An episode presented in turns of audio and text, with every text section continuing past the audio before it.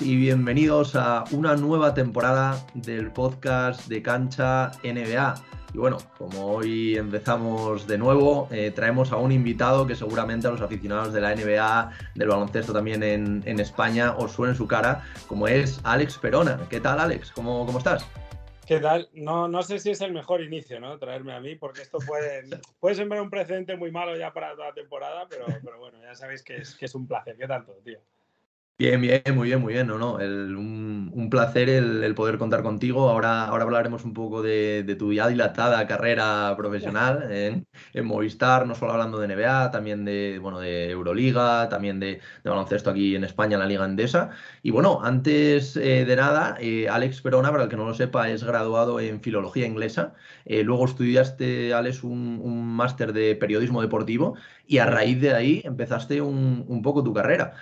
¿cómo, ¿cómo es esto? Tú mm, de joven no, no, tenías claro el tema de periodismo, pero a lo largo de la carrera te fuiste moviendo un poco hacia ahí, o cómo, cómo cuéntanos un poco cómo empieza tu historia.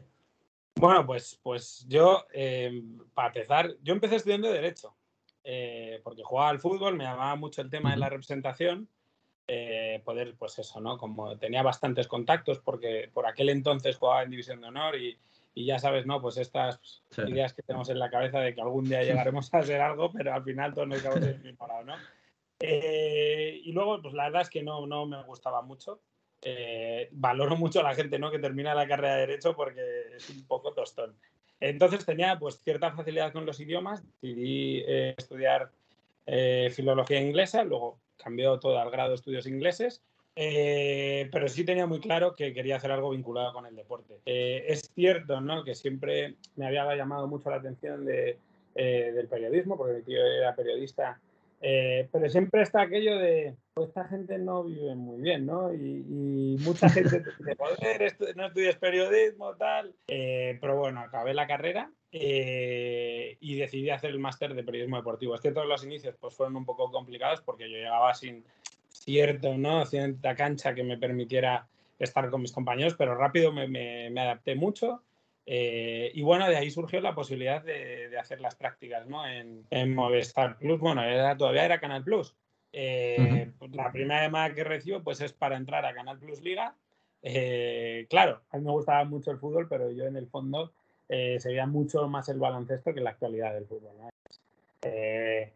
De decir que me dio mucha vergüenza, hablé con la que por entonces era mi jefa y le dije, oye, mira, que es que no, yo os agradezco mucho, pero yo creo que puedo aportar mucho más en baloncesto y así empezó todo. Y tú, ah, bueno, acabas de hablar que jugaste en preferente, creo que escuché alguna, una entrevista tuya que decías que incluso llegaste a debutar en tercera división, o sea que bueno, era, eras un jugador dentro de lo que cabe, pues bueno, que, que eso, todos los sueños que tenemos eh, mucha gente de y si podemos llegar. Pero tú de, pequeño jugabas a, baloncesto o simplemente tu, afición fue por, por, verlo, por engancharte a la NBA. Cuéntanos un poco cómo, cómo te picó este gusanillo de, del baloncesto, de la NBA, cómo, cómo empieza todo. Mira, yo desde nada no, pude debutar en tercera porque el día que iba a debutar, eh, cuando iba a salir, expulsaron al portero, entonces ahí me quedé, me quedé justo en el... Pero bueno, igual en, en el acta de aquel partido sí estoy. Luego ya hubo problemas económicos y todo desapareció, pero, pero bueno, y, nada, pues de pequeño jugaba mucho al fútbol. Es cierto que me gustaba mucho el baloncesto y, cuando vi Space Jam, pues, pues obviamente o quería ser o Bugs Bunny o Michael Jordan. Eh, pero sí que es cierto que rápido empecé a ver mucho baloncesto. Eh, de mis primeros videojuegos de, la Nintendo 64 fue el NBA Courtside este que salía Kobe Bryant en, en la portada. Juraría que es el año 98.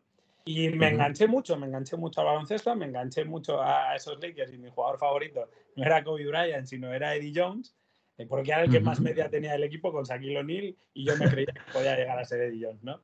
Pero así fue un poco los principios, ¿no? De, empezar a ver la NBA. Veía, es cierto que veía menos ACB, sí podía ver al Madrid, porque aquí siendo de Madrid, pues en Telemadrid, la, la cadena local, pues sí podías ver partidos del Madrid, incluso el Estudiantes, pero ahí empezó un poco el vínculo, ¿no? Y luego, pues conforme iba creciendo, eh, es cierto que me gustaba mucho el fútbol, pero a la vez le estaba cogiendo mucha manía, porque eh, una vez que llegas a Juvenil Nacional, División de Honor, o ya estás en preferente, ya parece que toda tu vida es el fútbol, el fútbol, el fútbol. Entonces, lo que terminó, bueno, empezó siendo una vía de escape, ¿no? Que era el baloncesto, pues terminó gustándome mucho y ya, pues no sé, desde los 11, 12 años empecé a ver bastante NBA y hasta ahora. mi primer partido lo vi fue un, el, el, mítico, ¿no? De Jordan contra Utah con esa canasta ganadora. 98. Sí, pero una redifusión de esta pues, que echarían en, Digital Plus y dije, joder, esto mola mucho. Y ese fue mi primer partido y hasta hoy. Oye, eh, creo que eres la primera persona que, se pasa por aquí por el canal que dice que, su jugador favorito es Eddie Jones. Que bueno, para, el que no, para el que no lo conozca, yo creo que estuvo más, más de 10 temporadas, no era 12, 13, incluso 14 temporadas en la NBA. Pasó por Lakers, Miami, Miami, sí, sí, creo recordar. Es que claro, era el, era el, juraría que era, no sé si era el segundo año de Kobe Bryant en la liga, porque no sé si el juego llevaba un año desfasado. Entonces Kobe Bryant no era el mejor de los Lakers. Claro, recuerdo que Rick Fox y Robert Horry tenían mucha más media que él, entonces, pero el que, el que molaba mucho porque salía con el simbolito del 3 era Eddie Jones. Entonces, por eso me gustaba mucho Eddie Jones. Y luego también, también leído una cosa tuya que me ha parecido eh, bastante curiosa, y es que no sé si tu mejor amigo o uno de tus mejores amigos eh, llegó, bueno, llegó, jugó en, en la NBA Cuéntanos un poco eh, la historia, esta historia de Lucas Nogueira, si, si no me equivoco, y cómo, cómo, empieza, cómo empieza tu amistad, porque bueno, recordemos que jugó en los Raptors, si no me equivoco, luego también estuvo en Fuenlabrada, me parece, creo, creo recordar. Eh, ¿cómo, ¿cómo, empieza esto? Que también supongo pues, que te uniría también más a la liga, a la NBA, luego incluso tienes alguna anécdota de, ir a ver allí partidos. Cuéntanos un poco cómo, cómo empieza esto, cómo surge esta, esta amistad. Pues, pues todo fue pues por una llamada. Yo había quedado con, con mi novia, por entonces era mi novia, en el, para quedar con ella. Entonces ella me dijo que una amiga suya, bueno, su mejor amiga, eh, su novio era Lucas Nogueira. Y ella me dijo, igual le conoces. Digo, joder, sí, sí, este chaval va a ser muy bueno, tal. Y me decía, yo no sé qué tal será, tal. Y yo le decía que sí, que sí, que este chico va a ser muy bueno, pero seguro quieres ir. Entonces, yo creo que ella tenía miedo a que ver un estudiante, eh, por entonces era un estudiante Valencia, dijo, hostia, es, igual es duro esto, pero, pero no, no, yo fui muy contento. Eh, y bueno, después del, partido, eh, nada, pues estuve hablando un rato con él, yo obviamente no le conocía. Y a la semana y pico tenía un, mensaje de él en, Facebook. Ah, hola, ¿qué tal? El otro día me lo pasé muy bien, ¿no? Y cuando quieras nos vemos, tal, pues hicimos pues típica cena, los cuatro juntos, eh, viendo, no me acuerdo que estamos viendo la tele. Y pues bueno, empezamos a quedar. Él, entrenaba por las mañanas en estudiantes. Yo estaba estudiando el máster de periodismo deportivo eh, y a la vez pues eh, me piden un trabajo. Pues a mí me, da mucha vergüenza porque había que hacer como un programa de radio con uno de los personajes y dije, joder, pues el otro día estaba con este tío que parece que va a apuntar alto, parecía que iba a ser número entre los 20 primeros del draft, pues voy a hacer, voy a, voy a, voy a preguntarle. Y el tío fue muy majo y ahí empezó todo. Ya desde ese día, pues yo no sé la de veces que fuimos al Foster Hollywood juntos, la de veces que fuimos a los bolos, porque somos muy frikis los dos de los bolos. Eh, y así empezó todo. Eh, es cierto que cuando él se va a la NBA, pues, pues tú dices, joder, pues mira, esto ha sido muy bonito, ¿no? He, vivido, pues no, he hecho mucha amistad con él, pero igual, pues, oye, él se va, eh, yo me quedo aquí, igual esto se acaba aquí, pues no, todo lo contrario. Él, desde que se fue, siempre me ha pedido consejo porque sabía que yo controlaba bastante la liga, sabía que controlaba también por aspectos deportivos de cuando yo había jugado al fútbol. Y más o menos, no voy a decir que era su Pepito Grillo, porque en tamaño sí podría ser su Pepito Grillo, eh, pero un poco intentamos asesorarle entre todos, ¿no? los, que me conocíamos. Y bueno, pues llegó la noche del draft, eh, se lo llevaron allí y sí que recuerdo que eh, él me llamó angustiado y ahí es donde te das cuenta que, hostia, que pues somos amigos, eh, porque Atlanta lo iba a traspasar a Toronto. Entonces, claro, él estaba muy ilusionado porque Atlanta le había estado ayudando con los problemas que tenía de rodilla, porque incluso llegó a poner aquí eh, a uno de los hombres más importantes ahora en la franquicia de Brooklyn, a Andy Berson, para que lo cuidara.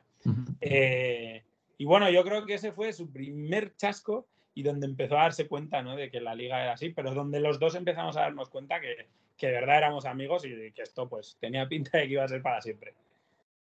Y bueno, luego, aparte de bueno, todas estas anécdotas, también de pues, ayudarte un poco a, ver este draft, que, sí que es verdad que pues, muchos expertos podemos leer sobre él, pero creo que, esta experiencia tan cercana, eh, yo creo que te, lo puso como, como delante de la cara para que también un poquito pudieras verlo. Y luego, aparte de esto, eh, luego te trajo eh, anécdotas muy divertidas, muy curiosas. he leído una incluso, un par de ellas con LeBron James. Eh, por si podías contárnosla, porque la verdad que me, parece, me, parece súper curioso.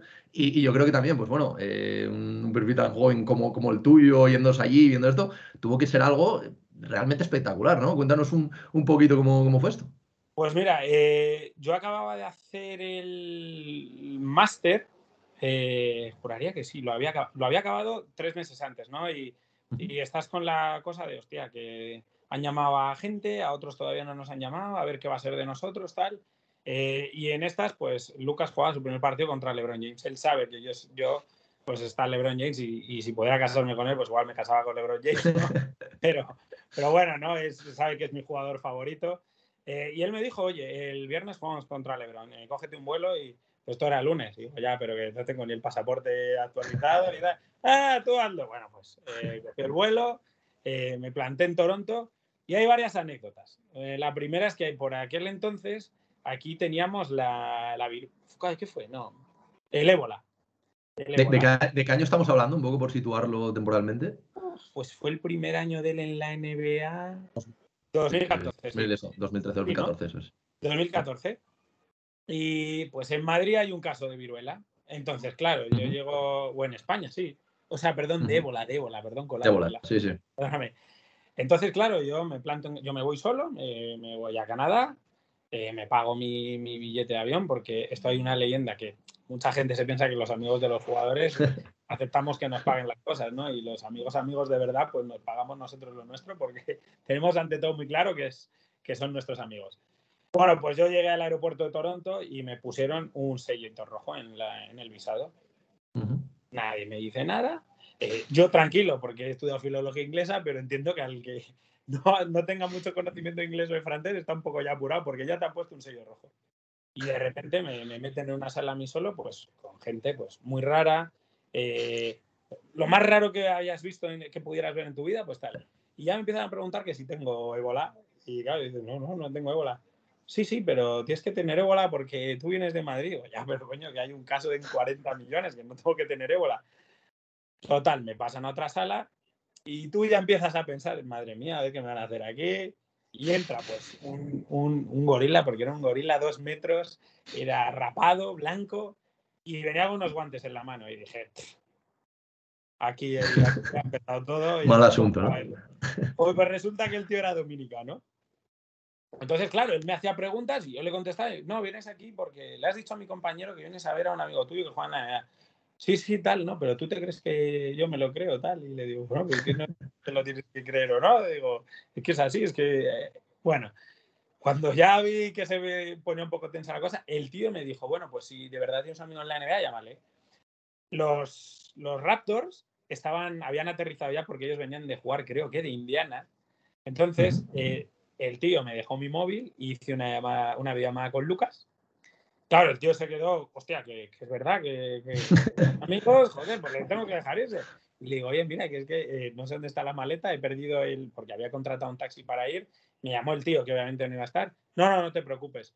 Pues yo no sé si fue el jefe de seguridad de los Raptors o, el propio hombre que se sintió muy mal, pues me plantaron en una limusina eh, negra, parecía pues, pues un narcotraficante. Yo cuando llegué ahí decía, joder, eh, Lucas vivía al lado del Air Canada Center y digo, la gente Claro, se quedó parada viendo la limusina en la que llegaba y al final se bajó un chaval de Alcobendas de unos 70 y todo el mundo como diciendo, oye, este, este, tonto quién es? Pero bueno, esa fue la primera.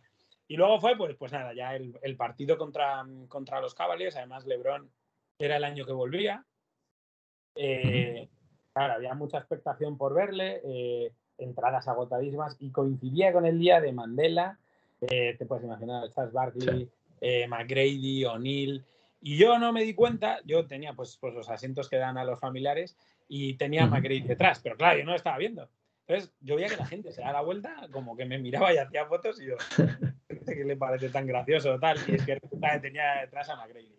Bueno, el partido empezó, eh, Lucas no jugó, que, al final yo, yo, se lo dije luego, bueno, no importa que no juegues porque yo venía a ver a Lebron, no a ti. Eh, y nada, pues en el túnel de vestuarios, em, el representante de Lucas eh, por entonces era el hermano de Varellao. Eh, y le dijo a Varellao que por favor, que había ido desde Madrid un chaval, tal. Y a mí me chocó bastante porque LeBron James me iba, salió con unas zapatillas y una camiseta firmadas para mí. Al lado había un chavalito en silla de ruedas. No sé muy bien qué, es lo que le pasaba, pero mientras le estaba esperando, se acercó Lebron y me dijo, tú eres el, amigo de Madrid, ¿no? De, Lucas y de Varellado. Y yo, ah, sí, sí. Hostia, me está hablando Lebron James. y sí, sí. Y, él me dijo, oye, ¿te importa que le dé las zapatillas y, la camiseta firmadas a, él? Y, ahora hablamos, tal. Vale, no, no, sin problemas. Digo, si yo van a hacerme una foto, me vale estuvo atendiendo al chaval con silla de ruedas y cuando vino, bueno, pues muy majo el tío. Eh, a pesar de lo de que la prensa puede hablar eh, de él y que es un tío muy. Nada, nada, era muy cercano. Eh, a mí me alucinaba porque Lucas por entonces no jugaba nada y, ver al mejor jugador de la liga que le esté dando consejos a tu mejor amigo sobre cómo cuidarse, sobre cómo tiene que cambiar cosas de su alimentación, pues te hace ver mucho ¿no? la figura que es. Y él me dijo, oye, mira, nos hacemos la foto, pero como en dos días jugamos contra, contra, contra los Raptors, perdón, eh, hace una cosa, habla con Lucas, yo te voy a dejar dos entradas para que estés en, pie de pista en el partido y tú vete con Lucas o como puedas a, Cleveland.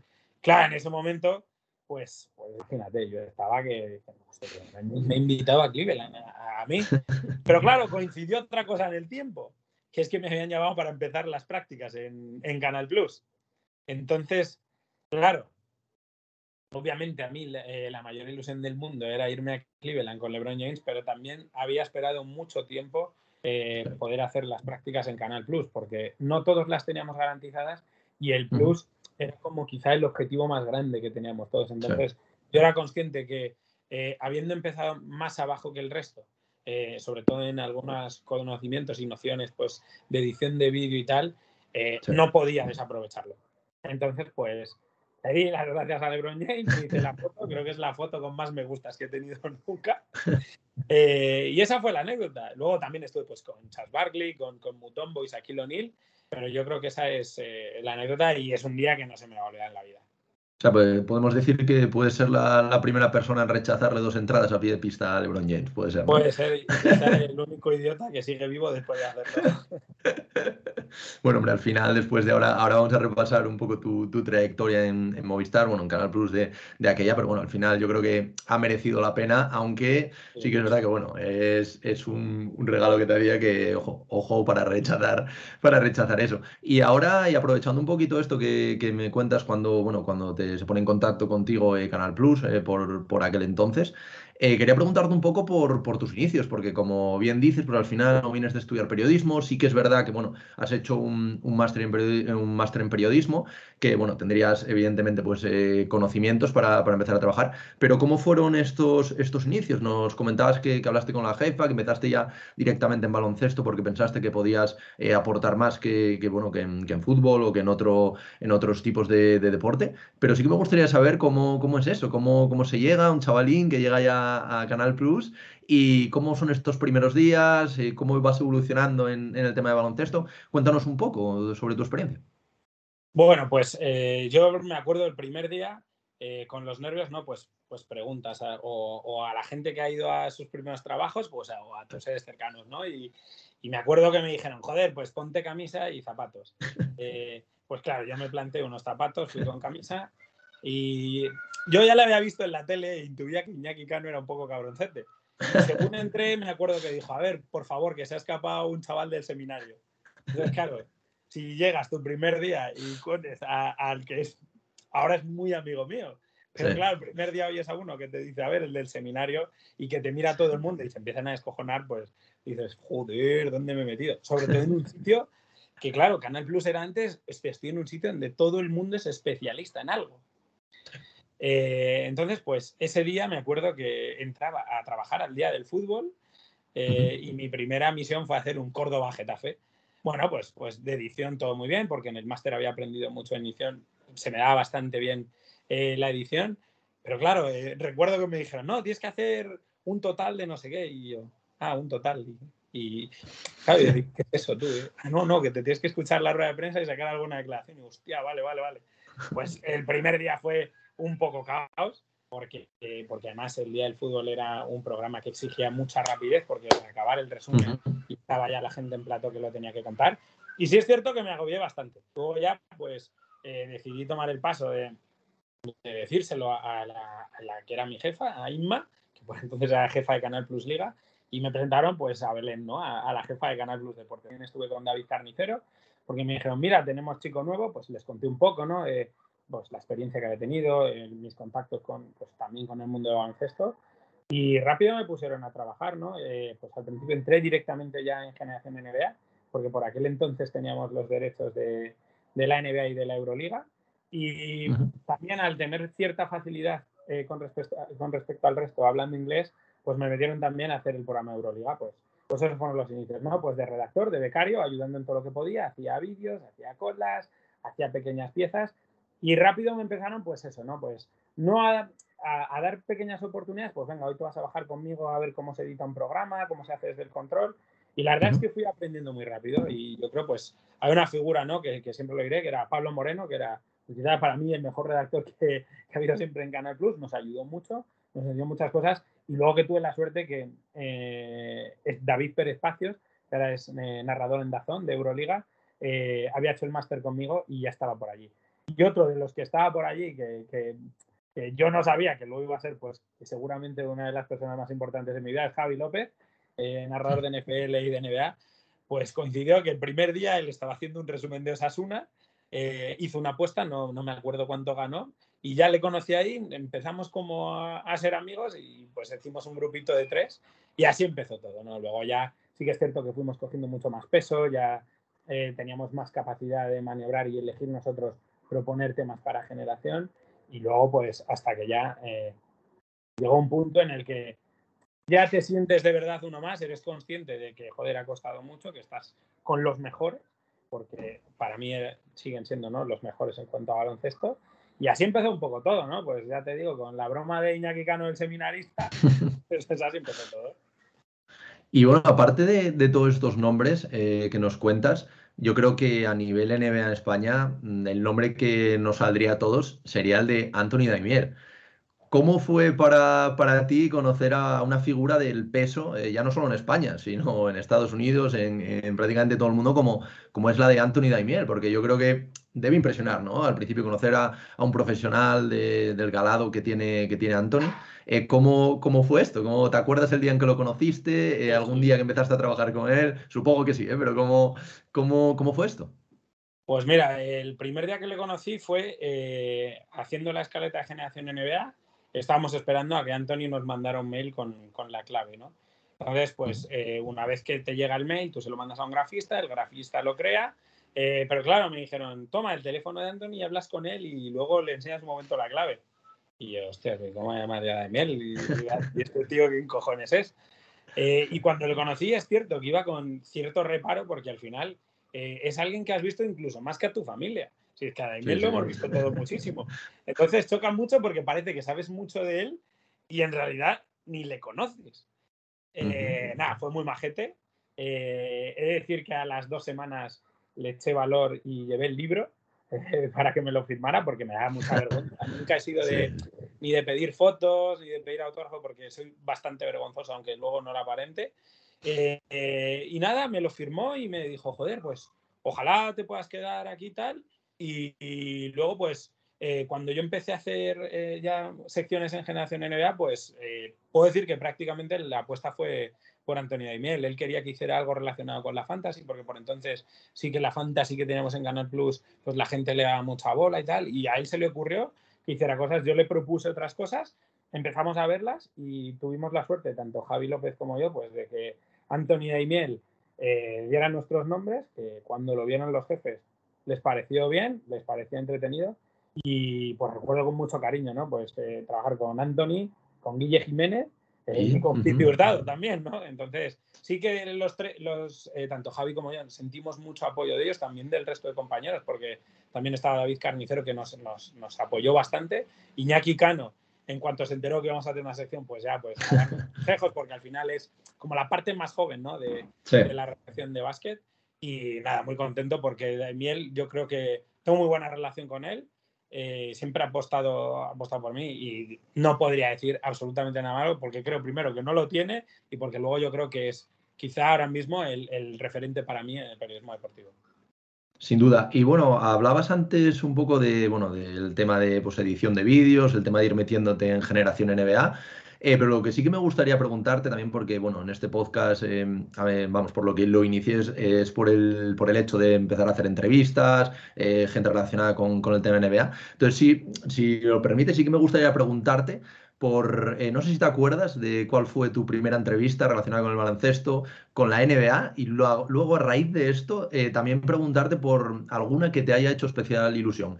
No hace falta porque quizás a lo mejor, evidentemente, cuando entrevistas a un jugador, pues te puede hacer eh, más ilusión, pero alguna que a lo mejor no sea tan conocido, pero a ti te haya marcado por, por lo, bueno, por lo que te haya dicho la entrevista, o un poco cuéntanos cómo, cómo fueron estas primeras experiencias y a lo largo de, toda tu carrera, ya más de, de siete años en, primero en Canal Plus y ahora en Movistar Plus. ¿Cuáles son las que más te han marcado? Mira, pues te voy a decir, em, mi primera entrevista fue a Clevin Hanna jugando en Bilbao Basket.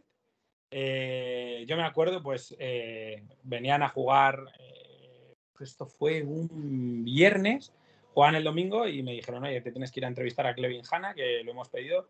Yo llegué al hotel, el de prensa de Bilbao no había viajado con el equipo y me planté en un hotel eh, con perdón, cagado, diciendo, ¿y cómo cojones le digo yo a Clevin Hanna que vengo a entrevistarles y aquí no hay nadie? Después lo que hice fue hablar con Sito Alonso, le dije, oye Sito, mira, eh, soy de Canal Plus, vengo a entrevistar a Clevin y me miró Clevin Hanna y me dice, ah, que me vas a entrevistar, no, no sabía nada. Igual el de prensa se le había pasado, pero claro, me viene una situación esperando en la sala de un, del Hotel Meliá Los Galgos, creo que se llama, aquí en Madrid, esperando a un jugador que no sabía que se tenía que sentar y pues eh, la verdad que me hizo mucha ilusión porque sí que es cierto que eh, lo que me gustaba mucho, que me atraía mucho del plus es que las entrevistas no eran solo enfocadas en el, en el deporte, sino intentar acercar mucho más al jugador, ¿no? Y, y, bueno, pues me contó varias cosas sobre su abuela, eh, que había sido una figura muy importante. Esa la recuerdo con mucho cariño, primero porque iba muy nervioso, porque era mi primera entrevista. Era en inglés, que yo no tenía ningún problema, pero, pero sí que piensas, joder, tú que sí. la primera, ya, ala, estrenarme. Eh, pero luego sí que recuerdo eh, varias con, con, mucho cariño, ¿no? Le hice una Roma Insato, eh, muy especial porque por aquel entonces el Clubers que presentaban David Carnicero, Lon Caramaya y Ajero empezó a cambiar mucho la cosa. Buscábamos más historias de, de, los jugadores, no tanto ver sus highlights, pero sí que había detrás de ellos. Y me encontré con Roma Insato, pues busqué que, que él no había tenido muchas oportunidades en, en Centroáfrica hasta que se fue a Estados Unidos y, la historia era demoledora, ¿no? De decir, joder, eh, he descubierto esto, me, lo he currado mucho, eh, mola mucho.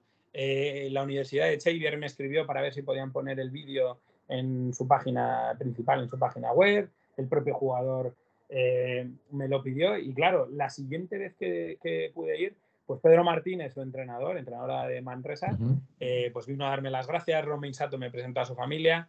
Eh, y me gustó mucho. Pero si me tengo que quedar con una ahora mismo eh, de todas, es la que le hice a Dylan Ennis, eh, porque me pareció, me pareció un tío muy noble. es cierto que hay veces los jugadores que tienen reparo en abrirse, pero yo creo que es quizá la que, la que mejor me ha quedado y una de las más estas. Luego, obviamente, pues recuerdo con mucho cariño cuando se las he hecho a otros jugadores de la NBA, por ejemplo, ¿no? Pero, pero si tuviera que escoger una, creo que me quedaría con la de Dylan Ennis, sobre todo por todo lo que me ayudó él. Eh, no puso ninguna pega, eh, le pedí pues, fotos con sus familias eh, y el tío lo hizo. O sea, normalmente te dice, no, ya se las enviaré al jefe de prensa, tal. Pero él lo hizo. Y, recuerdo que cada día me escribía, hola, ¿cómo, va el vídeo? ¿Tienes algún adelanto para que lo pueda poner? Entonces, joder, que veas que un jugador se implica así y que da tanto eh, por algo que tú vas a hacer para él y, sobre todo para la imagen del club y del ACB, pues significa mucho. Y yo creo que es eh, quizá ahora mismo eh, la que más recuerdo. Y bueno, otras que hayas hecho, así para que sepa un poquito la gente, alguna, quiero decir, aunque de otros jugadores o algo, puedes comentarnos así un poquito por, por encima.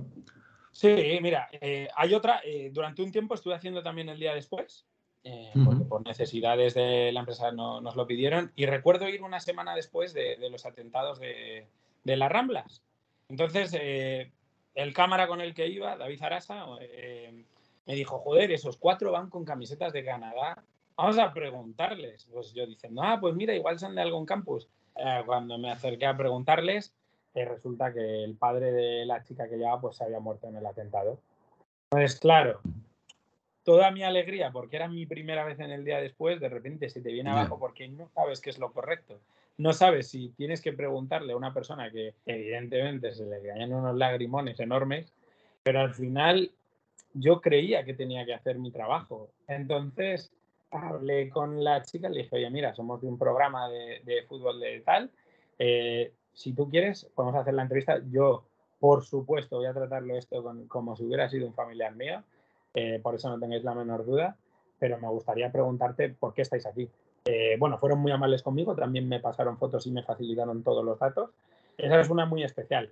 Y luego, pues, pues el resto han sido muchas, ¿no? Pues he, ido a muchos media de Euroliga, me ha pasado de todo, que, que, de repente el micro no funciona y se cae la cámara, eh, Víctor Claver esperando a que arregláramos la cámara y, y, de repente empieza a entrenar el equipo de hockey del Barça porque entrenan en el mismo lado. Eh, no sé, han sido muchas, ¿no? Han, sido bastante divertidas, pero me quedaría con esa y, sin duda la de Dylan Ennis. El resto, pues, molan mucho porque eh, al principio sí que iba con más miedo porque yo siempre me veía un poco inferior ¿no? al resto, por, precisamente porque ellos sí que habían hecho entrevistas en la facultad, sí que habían hecho prácticas en otros lados, pero al final mi único trabajo eh, ha sido solo, solo Canal Plus. Entonces sí que es cierto que siempre las cogía como con un poco de reparo. Y hablando de jugadores, entrenadores, gente relacionada con el mundo del baloncesto, el mundo de la NBA, Euroliga, un perfil o una persona que no hayas entrevistado y que te gustaría o que especialmente te gustaría de aquí a, este año o unos años poder entrevistar, si me tuvieras que decir un nombre, un par de nombres, alguien que, te hiciera especial ilusión, ¿quién, quién dices que sería? Pues mira, en, la NBA, eh, aparte de LeBron, eh, siempre me ha dado mucha curiosidad eh, entrevistar a Luke Williams, porque me parece un jugadorazo. Pero sí que es cierto que siempre he tenido un poco de predilección por, por jugadores que, pues, que han tenido algo difícil. Ya sabemos que en Estados Unidos el 80% de jugadores afroamericanos pues, han tenido. Y es un poco lo que yo intentaba plasmar en Generación NBA, ¿no? Intentar contar todas esas historias. Pero eh, sin duda pues sería eh, tanto Luke Williams como Pascal Siakam, porque tuve la oportunidad de conocerle, creo que tiene una historia muy bonita detrás y yo creo que son dos de los jugadores que, sí que me, gustaría. Aquí en Europa, pues yo creo que a casi cualquier jugador, ¿no? Al final, cuando empiezas a, conocer un poco más y te olvidas sobre todo de, que, de, sus highlights y tal, yo creo que ellos hasta lo agradecen, ¿no? Porque hay una diferencia, yo que he hecho los dos deportes, hay mucha diferencia entre el fútbol y el baloncesto. El fútbol está ya muy mediatizado, los jugadores no quieren hablar, prefieren hacer cosas por sí solos, pero en baloncesto sí te dan pie a ello. Es mucho más fácil trabajar eh, con la mayoría de clubes porque ellos quieren que el producto siga creciendo, que el baloncesto siga creciendo, que yo creo que sigue creciendo. Eh, y uh, pues si tuviera que elegir uno, pues seguramente me quedaría eh, con... diría Pedro Martínez, porque es un tío muy sincero, es un tío que uh las cosas bastante claras. Y ahora, por todo lo que ha pasado y por, sobre todo por la figura que creo que ha sido pues Pablo Lasso seguramente. Vale. Y bueno, eh, como bueno, has hecho Liga Andesa, has hecho NBA, has hecho Euroliga, hay una pregunta que, suele salir bastante, eh, una comparación un poco odiosa eh, desde mi punto de vista, que es NBA o Euroliga. No te voy a preguntar con cuál te quedas, porque, bueno, seguramente, evidentemente, una tiene unas cosas, otras tiene otras. Yo creo que, por lo menos para mí, a nivel NBA, no solo jugadores, evidentemente, sino también como eh, el producto mediático que tiene montado alrededor de, toda la liga. Pero tú, con, ¿cómo lo ves? O sea, ¿qué te, qué te representa cada una? ¿Qué ves que a lo mejor podría la NBA incorporar de la Euroliga o viceversa? Hablamos un poco de, de estas dos competiciones que, bueno, sabemos que la NBA, o vamos, por lo menos mi opinión, es la mejor liga del mundo, pero ver partidos de Euroliga, sobre todo los partidos, eh, ya no te cuento las finales, pero, pero bueno, eh, partidos decisivos y entre grandes conjuntos como, como hay en Europa. Mm, cuéntanos un poquito eh, acerca de esto, tú que has estado cubriendo las dos y que, y que, sabes un poco más sobre esto. Bueno, yo, yo soy como tú, yo si me tengo que quedar con algo, me quedo con la NBA, porque es lo que más he visto y porque es con lo que más disfruto. Yo creo que eh, es cierto que hay partidos que directamente dices, esto quien lo vea, pero, pero la NBA sabe hacer una cosa muy bien y es que su producto lo cuida muy bien. No digo que la Euroliga no, porque creo que la Euroliga desde hace 3, 4 años ha crecido muchísimo y seguramente sea la mejor competición que hay eh, al margen de la NBA, pero siempre me voy a quedar con la NBA. ¿no? Eh, a mí me divierte mucho ver la NBA. creo que mis, mis pues eso, ¿no? Eh, el yo llegar a casa, pues después de trabajar, porque la NBA la suelo ver aquí en casa, no, no en el Plus, eh, pues llegar, te sientas, tu Coca-Cola, tus palomitas, el guarreo este que, que, que, te viene muy bien a las 3 de la mañana y tal, eh, pues es algo que siempre pues, me ha llamado mucho la atención, ¿no? Eh, aparte, cuando, cuando Lucas estaba allí, pues sí que solía ver el partido de los Raptors. Cuando él ya empezó a jugar mucho más, pues, pues comentábamos un poco cómo había ido el partido, pero yo creo que siempre me quedaré con la NBA porque me parece un producto muy atractivo y porque está LeBron James. Que LeBron James mañana viene a Manresa, pues la liga andesa será la mejor liga del mundo y se de Manresa. Pero bueno, yo creo que siempre me quedaría con la NBA.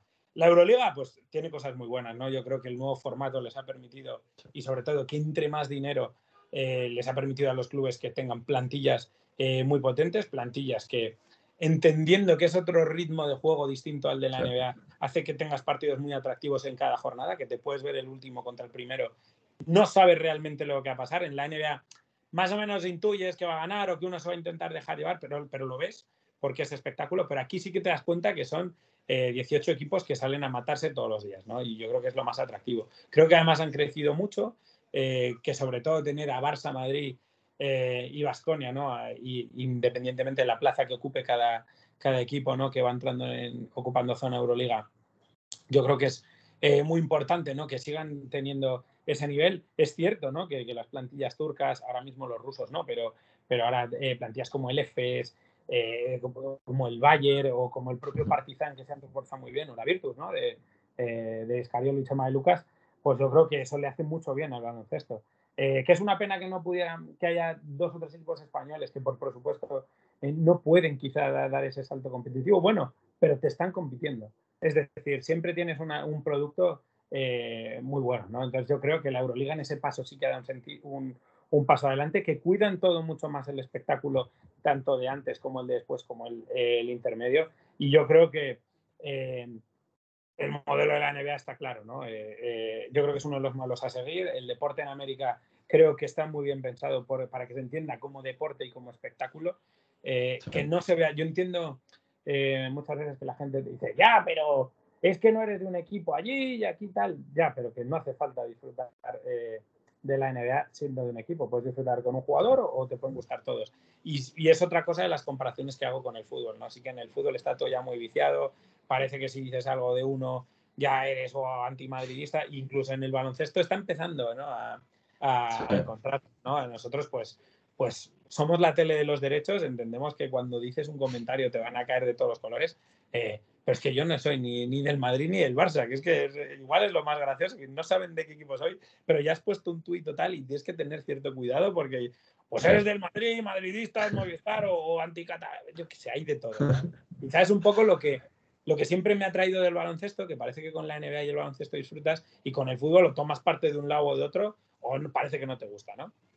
Sí, sin duda. Yo también, por eso me, me, atrajo la NBA. Bueno, yo siempre digo que yo empecé a ver la NBA con, con Pau Gasol, entonces al final, pues bueno, eres un poco de esos primeros Memphis Grizzlies, pero la verdad que ahora lo veo como, como un aficionado. Y sí que es verdad que en el, en el tema fútbol es, es, más complicado, sueles ir para un equipo para otro, pero en la NBA simplemente disfrutas del espectáculo, gane quien gane, vas a disfrutar, los playoffs son una auténtica maravilla. Y ya para ir eh, acabando, eh, Alex, Sí que me gustaría preguntarte un poco por, por la temporada NBA, que, que, se nos viene una temporada, yo creo, eh, muy apasionante, con grandes equipos, eh, muy buenos equipos ya del año pasado se han reforzado, eh, como pueden ser los, los Celtics, por ejemplo, los Bucks sin duda van, van a volver, veremos qué pasa al final con, con estos Lakers, los Nets parece que conservan a sus dos principales figuras.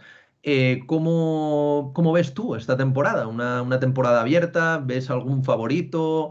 Eh, ¿Algún jugador que creas que va a dar un pasito adelante? Háblanos un poquito de, cómo ves esta temporada, que nada, eh, creo que nos quedan, creo que son 35 o 36 días para, para, que empiece la NBA, por fin. Y quería saber eso, un poco tu, tu opinión.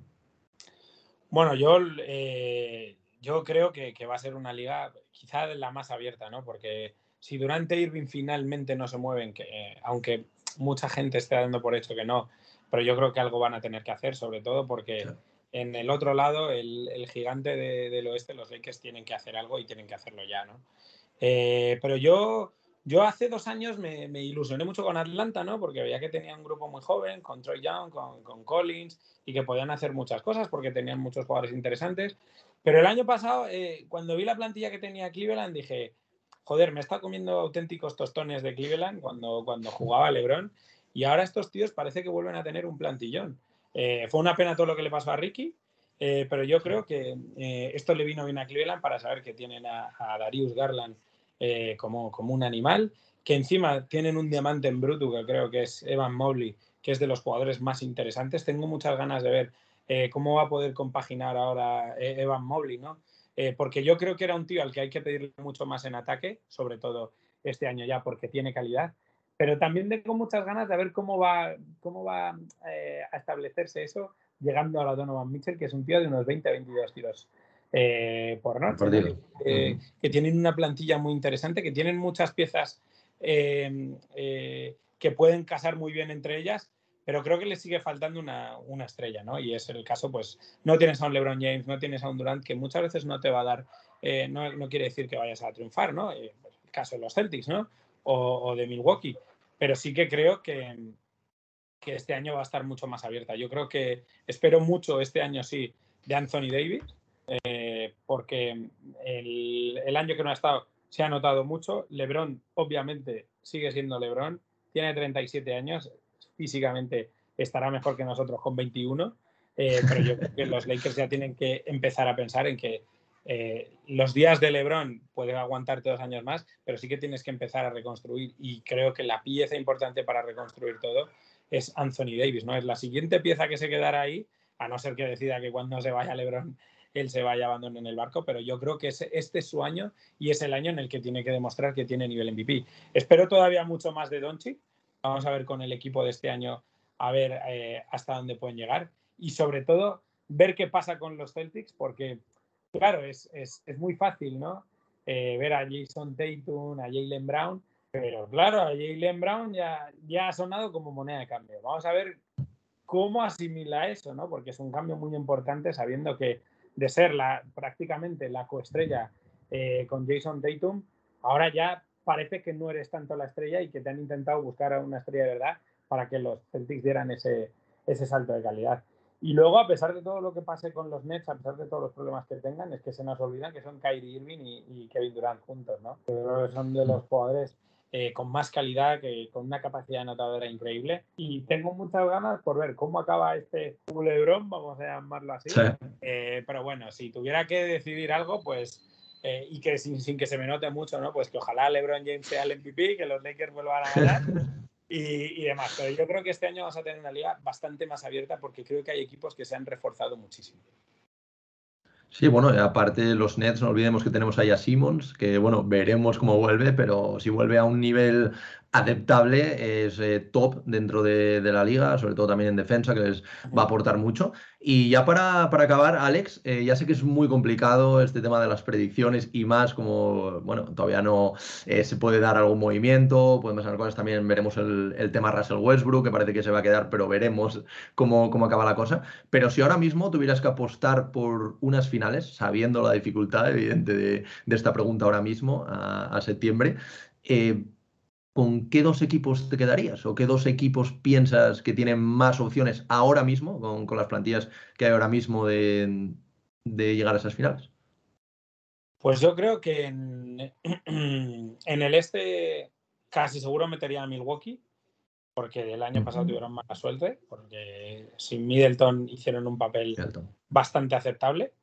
Eh, aunque es cierto que Boston va a seguir dando guerra, pero yo creo que el nivel al que llega ahora mismo ante Tocumpo eh, está muy por encima ¿no? del resto.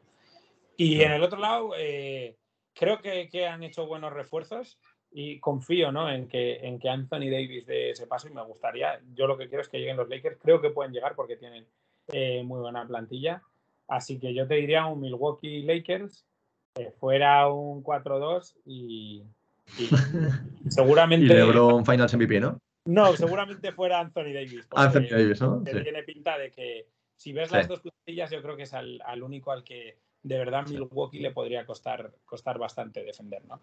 Sí, a ver, al final es lo de siempre con Anthony Davis. Veremos si le respetan las lesiones. Si le respetan las lesiones, es un es top dentro de la NBA, evidentemente. De hecho, se vio cuando, cuando le respetaron las lesiones lo que podía hacer. Pero bueno, eso, eh, nos enfrentamos a, una temporada muy abierta, que yo creo que yo creo que eso es lo bueno, porque al final sí que es verdad que, por ejemplo, disfrutamos mucho con, los Warriors por 2015, por 2016, después de, del fichaje de Durant, pero sí que parecían unas ligas un poquito más orientadas ¿no? a, a este equipo. y este año es muy, muy, muy complicado dar una predicción.